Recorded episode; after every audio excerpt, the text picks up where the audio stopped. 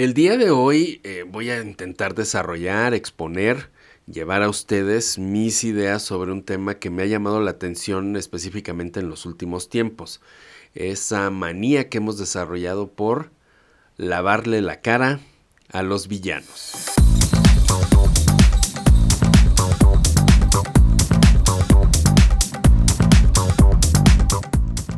El siguiente podcast puede contener lenguaje altisonante o groserías o peladeces o majaderías. Se recomienda discreción. Y recuerden, no les digan a mi mamá que tengo un podcast.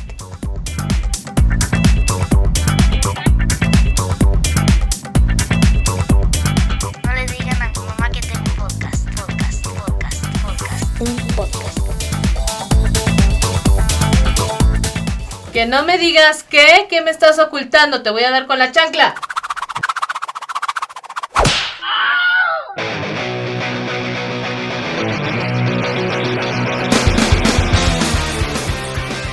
Más allá de una cuestión del simple afecto que pudieran despertar o del gusto eh, por un determinado personaje, esto trata de la atracción que sentimos por el lado oscuro de los villanos.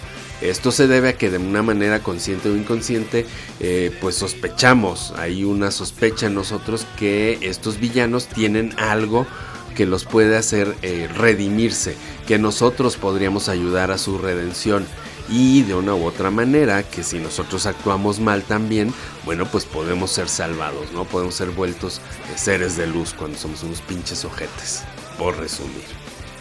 Investigadores de la Universidad de Michigan realizaron un estudio en donde se determinó que la gente eh, pues nota o percibe con más frecuencia que existe bondad dentro de los villanos que malicia o maldad dentro de los héroes. En otras palabras, las personas creen que existe un desajuste o desbalance entre los comportamientos externos de un villano o lo que presenta al exterior y lo que vendría siendo su verdadero yo interior.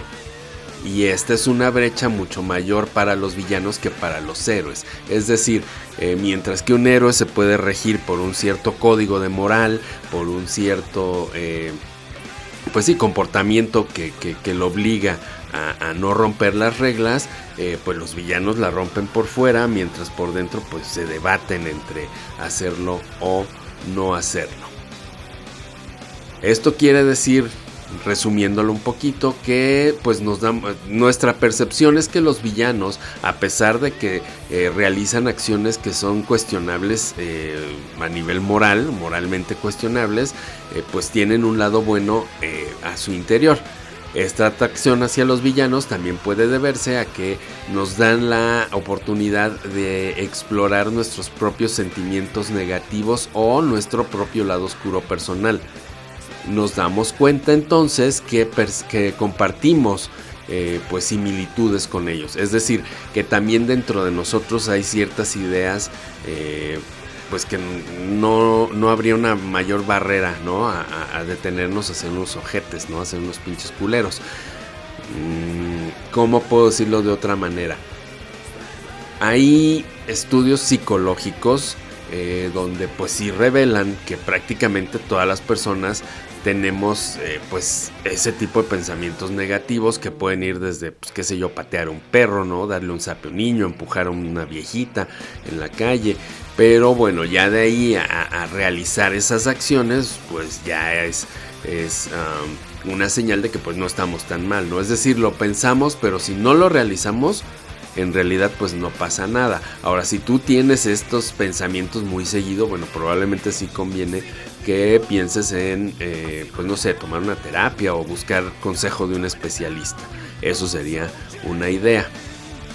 Bueno, pasando a otro punto, hay, eh, pues ya lo, ya lo mencionaba yo al principio, hay una lista, un top, un top 10 de villanos que, que impactan más o que llaman más la atención eh, de las personas. Esta lista no es nueva, eh, o sea, este modo no, no, no es nuevo. Yo recuerdo cuando, bueno, pues, no sé, cuando yo era más, eh, más mucho más joven, niño, adolescente, había unas listas también que te presentaban, pues, cuáles eran los villanos más temidos, ¿no? Los que provocaban un mayor ainanita en la gente. Y bueno, en aquel entonces eran Darth Vader, que tardó mucho tiempo en moverse del, número uno. Este, estaba eh, Jason Borges de Viernes 13, Scar del Rey León, ¿no? Estaban este, Lex Luthor, estaba eh, el Guasón también. Y bueno, esto, pues no sé, le preguntaban como que a la gente, ¿no? A ver, ¿cuál es el, villano que, que, más te asusta, ¿no? Y bueno, estaba eh, esa, esa lista. Eh, entonces ahora ha cambiado, ya no es la lista de los más temidos, sino más bien los villanos que la gente más busca, los que más le pues no sé si decirle representan, pero de una manera que le despiertan pues más, más un cariño, ¿no? Y esta lista es bastante curiosa porque incluye, por ejemplo, en, el número 7 al sargento Barnes de eh, la película Platón o Pelotón de Oliver Stone eh, bueno, este era el personaje que estaba todo lleno de cicatrices. El número 6 es Buffalo Bill, el, asesino en serie que despellejaba a sus víctimas en la eh, novela y película de Silencio de los Inocentes. Luego Hans Gruber, ese villano que interpretó a Alan Rickman en Duro de Matar. Y después, en cuarto lugar, está el emperador Palpatine, que bueno, ya sobre decir quién es, es el mero mero de eh, El regreso al Jedi. ¿No? Que es el mero mero que manda más de los Sith en, Star Wars, al menos en esa saga, ¿no? En tercer lugar está Annie Wilkes de la novela y película Misery de Stephen King. Eh, bueno, es la fanática la que secuestra al, autor de la novela, que bueno, más obvio no pudo ser que era una alegoría para el mismo Stephen King. En segundo lugar, Norman Bates, el eh, protagonista de Psicosis, la película de Alfred Hitchcock. Y en primer lugar, pues no es sorpresa, lo vemos, muchas personas lo usan como avatar en, redes sociales, ¿no? O, hasta lo ocupan para poner así sus eh, pensamientos todos profundos. Es el Joker de Heath Ledger, eh, de la película de El Caballero Oscuro de Chris Nolan. Esos son los más mm, queridos, los más buscados ahora en la actualidad. Estos personajes con su complejidad y matices, bueno, pues nos resultan atractivos por diversas razones. Son carismáticos, tienen motivaciones retorcidas o, como dije antes, pueden dar la impresión de que pueden ser redimidos, de que eh, con cierto apoyo, con cierto cariño, bueno, pues podrían dejar de ser malos malotes, malotototes, ¿no? De ser unos ojetes. Ahora bien, antes de continuar con el otro objeto de fascinación de la cultura popular en recientes épocas, me parece oportuno darte chance de que vayas por un cafecito, por una coquita o lo que sea, porque sí se va a poner más oscuro esto. Y para darte ese chance de relajarte y prepararte, vamos a hacer una breve pausa musical y regresamos enseguida.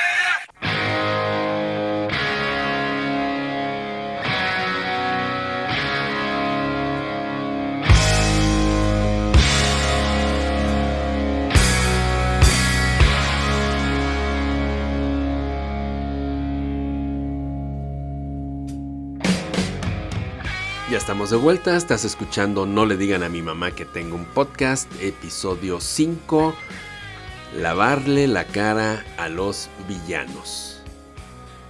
Cuando hablamos de los villanos, bueno, pues lo primero eh, que nos da pues es esa sensación de una persona que nos puede despertar algún temor, ¿no? Alguna mala emoción.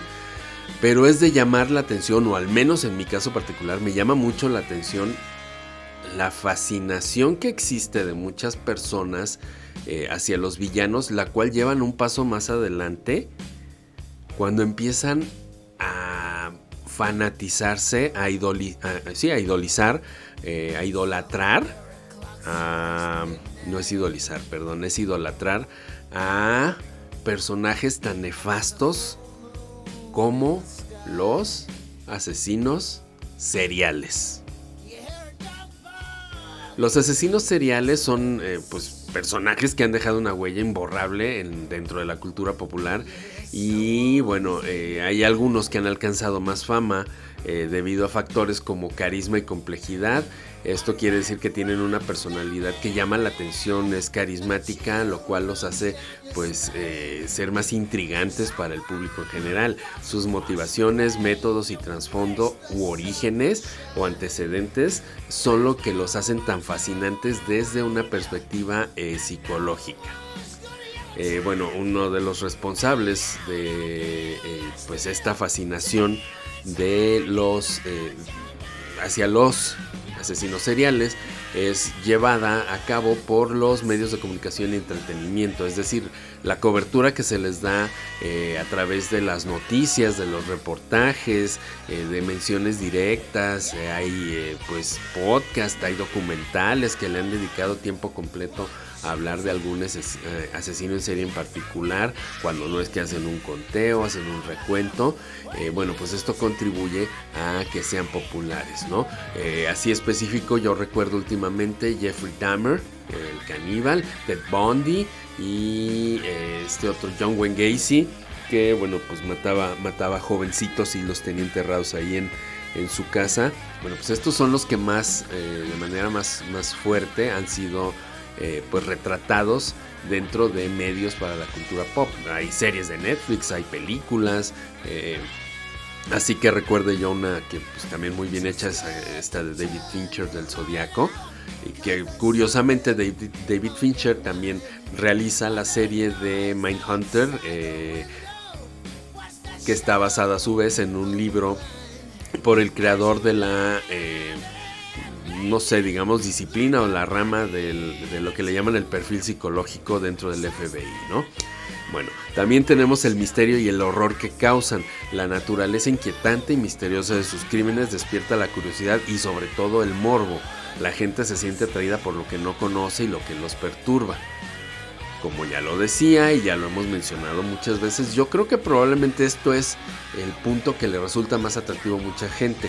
Eh, tanto los villanos ficticios como en los eh, asesinos en serie, eh, pues tienen como que esa incógnita, ¿no? Podrán ser redimidos, podrán ser salvados, se arrepentirán de lo, de lo que siente. Algunos asesinos seriales pues muestran signos de arrepentimiento o han intentado redimirse. Está el caso de uno de estos tipos que, bueno, cometió una atrocidad con su madre, la decapitó e hizo barbaridad y media que no voy a estar describiendo aquí. Este. Y, después, bueno, pues resulta que él se dedicaba a realizar audiolibros eh, pues para gente que no, eh, con debilidad visual, pues ceguera, debilidad visual, ¿no? Entonces, bueno, como que de una u otra manera, eh, pues eso fue su, su, manera de intentar, pues no sé si redimirse ante la sociedad, pero el buscar un cierto tipo de, tipo de, de, redención, ¿no? Entonces, bueno, al presentar estas capacidades, se le añade a sus personalidades ciertas capas eh, adicionales, lo cual, bueno, pues los hace parecer como más profundos, ¿no? Más interesantes. Y bueno, por último tenemos el, tema de los casos sin resolver. Aquellos asesinos seriales que tienen casos que pues aún no se resuelven o que se han escapado de la justicia durante muchos años. Hay por ahí una, una historia muy reciente, 2012 más o menos. Hay varias novelas sobre este caso se le llama el, depredador americano. Este tipo, eh, Israel Kiss, si mal no recuerdo, K-E-Y-E-S. Este, bueno, pues de plano no pudieron más que adjudicarle un par de, asesinatos cuando eh, pues él confesó una cantidad bastante, bastante impactante y lo que más preocupaba a los investigadores en el momento era el modus operandi, que cuando les confiesa él que, bueno, él lo que hacía era, eh, entre comillas, preparar el terreno, iba sembrando por todo Estados Unidos, este, lo que le llaman ciertos alijos o eh, eh, pues kits, ¿no? Para, para asesinar con cintas, cuerdas, armas, ya sea cuchillos o incluso hasta, hasta pistolas, armas de fuego. Y bueno, pues total que este tipo se suicidó y nunca le pudieron comprobar la totalidad de, los crímenes, ¿no? O sea, vamos, este tipo evadió a la justicia hasta el último día y bueno, ya no se sabe dónde quedaron pues los alijos, los cachés, los, los equipos, los kits que tenía él para, pues para realizar sus, sus crímenes, ¿no? Eh, asimismo, bueno, y ya por último, la popularidad de un asesino serial es una combinación de su historia personal o el nivel de interés que pueda tener esta misma historia personal, eh, cómo lo percibe la gente y bueno, cómo lo presentan en los medios. Aquí en específico creo que el caso más representativo pudiera ser el de Ted Bundy, que bueno, eh, cuando se presenta su imagen resulta ser pues de un tipo muy afable, ¿no? Que le resulta de cierto atractivo pues obviamente a las mujeres y, bueno, eso hace que de una u otra manera pues también digan, ay, pobrecito, ¿no? En fin, esto es el, el pues el oscuro gachón eh, pues, si, te, interesa algo, tómalo más bien como caso de estudio y no tanto como para que empieces a hacer tu colección de, de recortes, ¿no? Eh, sobre los asesinos seriales. Soy Roberto Guijarro y esto es No le digan a mi mamá que tengo un podcast. Le estamos lavando la cara a los villanos.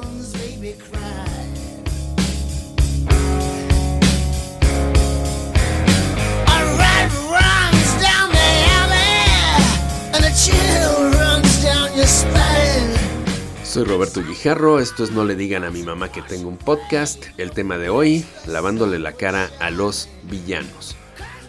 Dejando de lado a lo que es la parte mala, maldita, culera, ojeta de, las personas o lo peor que puede surgir de una sociedad, ¿no? De, pues, no sé, los malos tratos que se le puede dar a una, a una persona, a un individuo.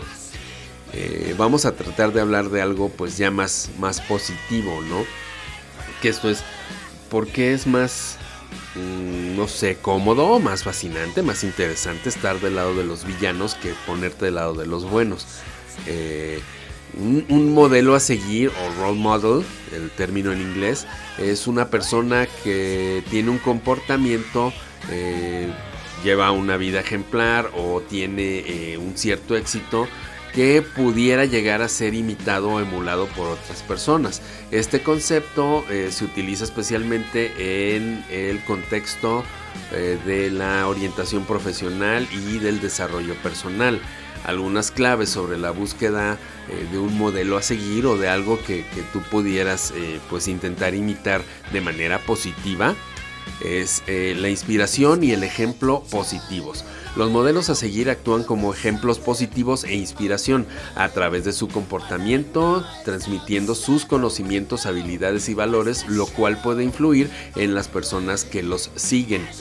Estamos hablando, por ejemplo, no sé, ahora que está muy de moda esto de los influencers, hay algunos que, bueno, hay que decirlo como es, son muy nefastitos y hay otros que, bueno, tienen eh, pues ciertas cualidades que, que sí los presentan como, como personas positivas, aunque también en muchos casos resulta que vamos descubriendo que eran pura fachada, ¿no? el segundo punto es que eh, cuando tú eh, logras identificar un un, modelo a seguir es precisamente porque te identificas con las cualidades que tiene atractivas. Puede ser alguien que ayuda eh, a los animalitos en la calle, puede ser alguien desinteresado también, que, bueno, no sé, ayuda a la gente que tiene menos, eh, no sé, alguien que, a través de redes sociales, ¿no? Eh, te pues te presenta temas interesantes y que de una manera son, son eh, no sé, educativos, ¿no? Esto es, cuando observas un modelo a seguir, eh, pues las personas identifican esas cualidades que le parecen atractivas porque se identifican eh, con ellas. Esto los ayuda a, definir lo que podría ser las bases de su propio camino y ponen el foco en sus valores. En tercer punto tenemos lo que es el desarrollo de la identidad. Ah, un modelo a seguir, un role model, ayuda en el desarrollo de tu propia identidad. Esto es, si hay un límite en el que tú puedes imitar el ejemplo, ¿no? Que te pone alguna persona, ya sea en redes o ya sea en tu día a día. Yo quiero ser como mi papá, yo quiero ser como mi tío, ¿no? Yo quiero ser como tal, ¿no? Que, que ha logrado cosas. Este eh, bueno, esto puede, puede, puede, influir de manera positiva cuando tú tomando los elementos favorables de, pues, tu, de tu, modelo a seguir eh, electo, este, te ayuda a desarrollar una identidad propia tuya. Cuando eliges un referente, eh, pues puedes comprender mejor tus propias preferencias y a lo que le tiras, a tus, propias aspiraciones, a dónde quieres llevar, a dónde quieres digo, llegar, a, dónde quieres llevar tus acciones, qué resultados puedes esperar de, de lo que realizas, ¿no? Asimismo, y por último, tenemos lo que es una relación con la carrera profesional. Es decir, eh, aunque suene pues ridículo, ¿no? Eh, si tú eres, no sé, un contador o un abogado, tu role model o tu modelo a seguir pues va a ser alguien exitoso pues en ese campo, en la contaduría, en las leyes, ¿no? Eh, pues en la escritura, siempre tienes un, punto muy alto eh, donde dices, bueno, pues yo quiero ser como, como fulanita, donde yo quiero ser como fulanito, ¿no? Me gustaría lograr lo que lo que él ha logrado y bueno, eso es ponerte una meta, una meta pues de una u otra manera concreta, porque bueno, tú quieres un éxito eh, como el que tiene, eh, si eres inteligente vas a saber que bueno vas a tener que adaptar eh, tus acciones para alcanzar ese éxito eh, y si no bueno pues siempre vas a vivir con el estigma de que pues tú no tuviste lo mismo que, que esa persona no para resumir y en resumidas cuentas un modelo a seguir es una guía que nos ayuda a crecer aprender y desarrollarnos de manera personal y en muchas ocasiones también profesional Aquí es donde llega el punto al que más me interesaba eh, eh, eh, llegar. ¿Qué, ¿Qué, es lo que te va a hacer o que te va a ayudar, pues, o que va a lograr que, tu decisión de escoger un modelo a seguir o un, ídolo, pues, una figura a la cual admirar, sea la de un villano o la de un héroe, ¿no? O alguien positivo, pues, vaya, alguien negativo o alguien positivo.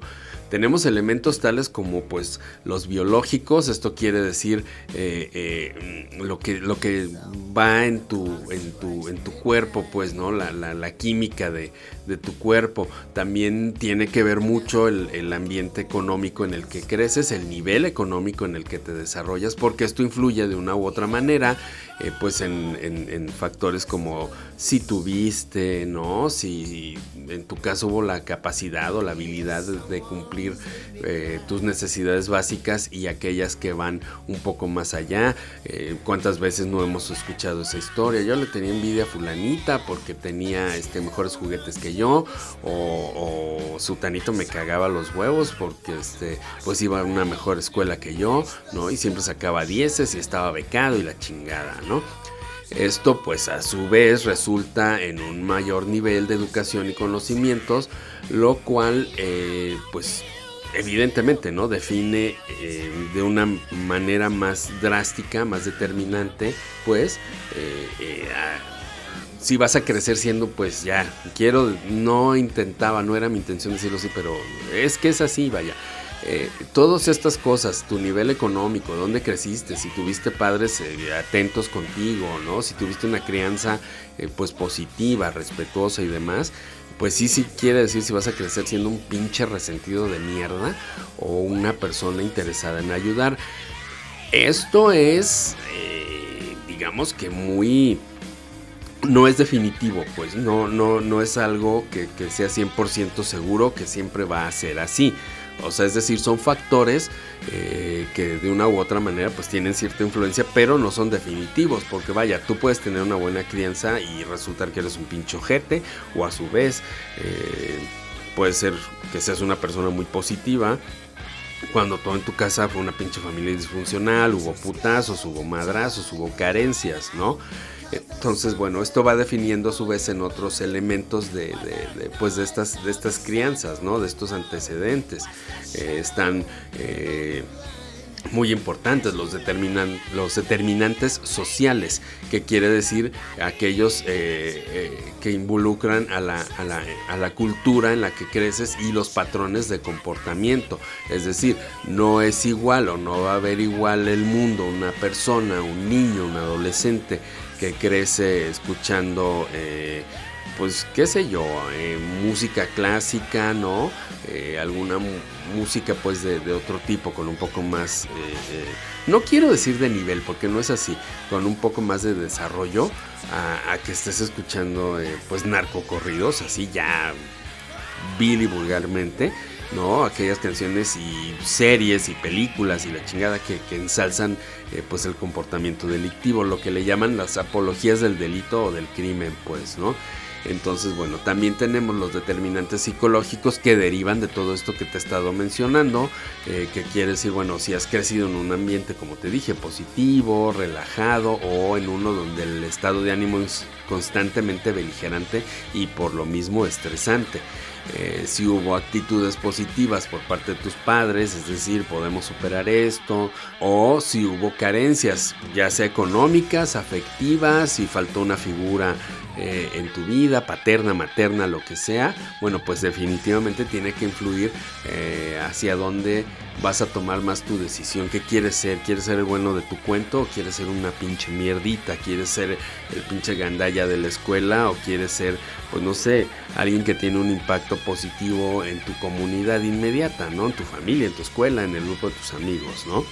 Ya para resumir y cerrar este, este tema, la elección entre ser buena persona o mala persona es claramente una interacción eh, muy compleja entre todos los factores que te acabo de decir, biológicos, económicos, sociales y psicológicos. Cada persona va a enfrentar estas influencias de una manera única, personal y va a tomar las decisiones basadas eh, en lo que es este contexto y los valores eh, pues individuales que le son inculcados en su casa. Esto es, si tú has tenido ejemplos positivos, un papá y una mamá que realizaban eh, pues labores ya sea dentro de un entorno eh, económico externo al hogar, o tu mamá se dedicaba al hogar, o tu papá se dedicaba al hogar, bueno, pues tú viviste en un entorno donde pues había un ambiente de cooperación, pero al mismo tiempo puede ser que hayas crecido en un ambiente donde había putazos, donde había madrazos, y bueno, puedes romper esos, esos círculos, esos patrones, claro que se puede tú puedes haber crecido en un lugar donde hasta por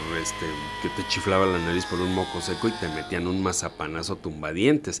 Tú puedes romper eso, está en ti romper romper eso.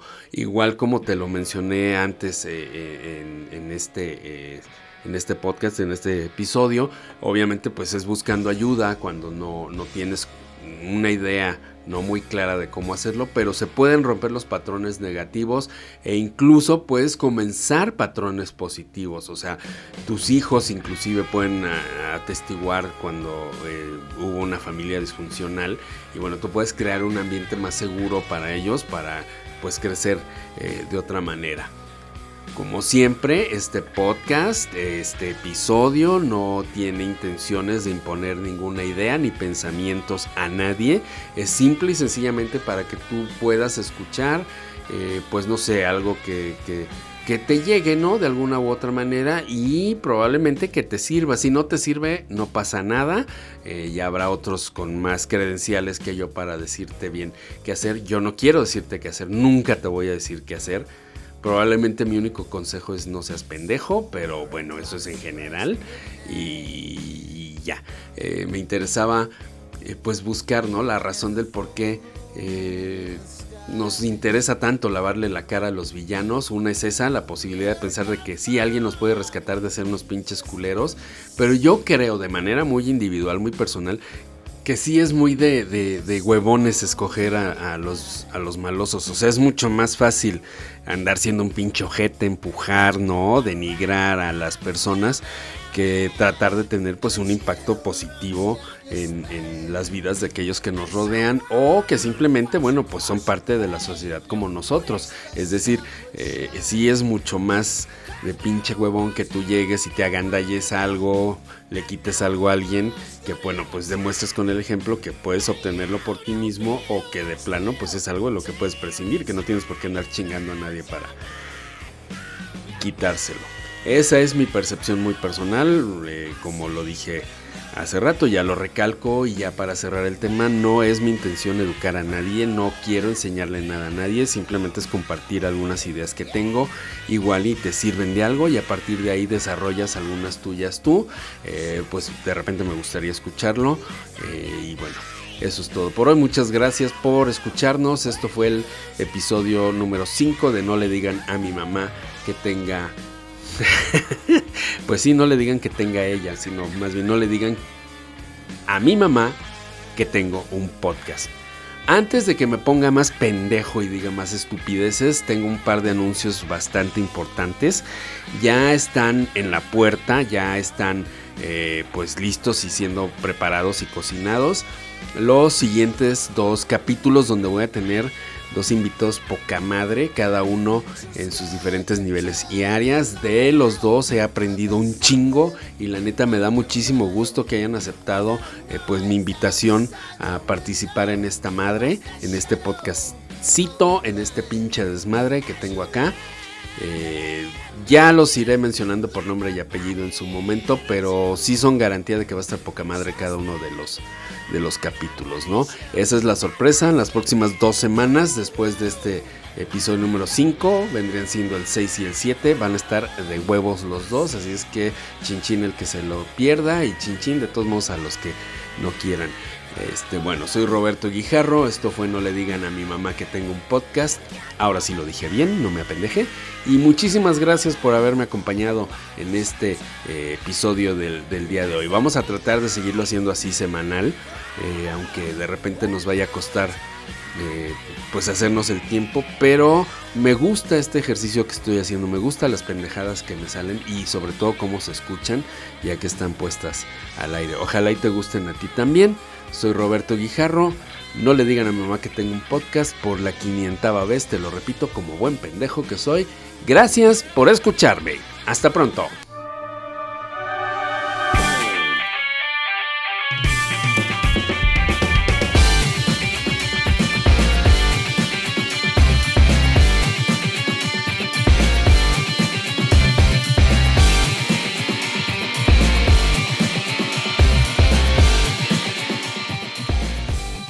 Espero que les haya gustado este podcast y que las groserías y majaderías hayan sido pocas. Nos escuchamos en el próximo episodio y recuerden, no le digan a mi mamá que tengo un podcast.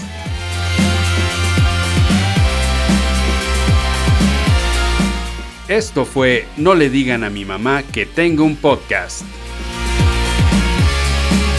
Espero que lo hayan disfrutado y nos escuchamos en un próximo capítulo. Hasta la próxima.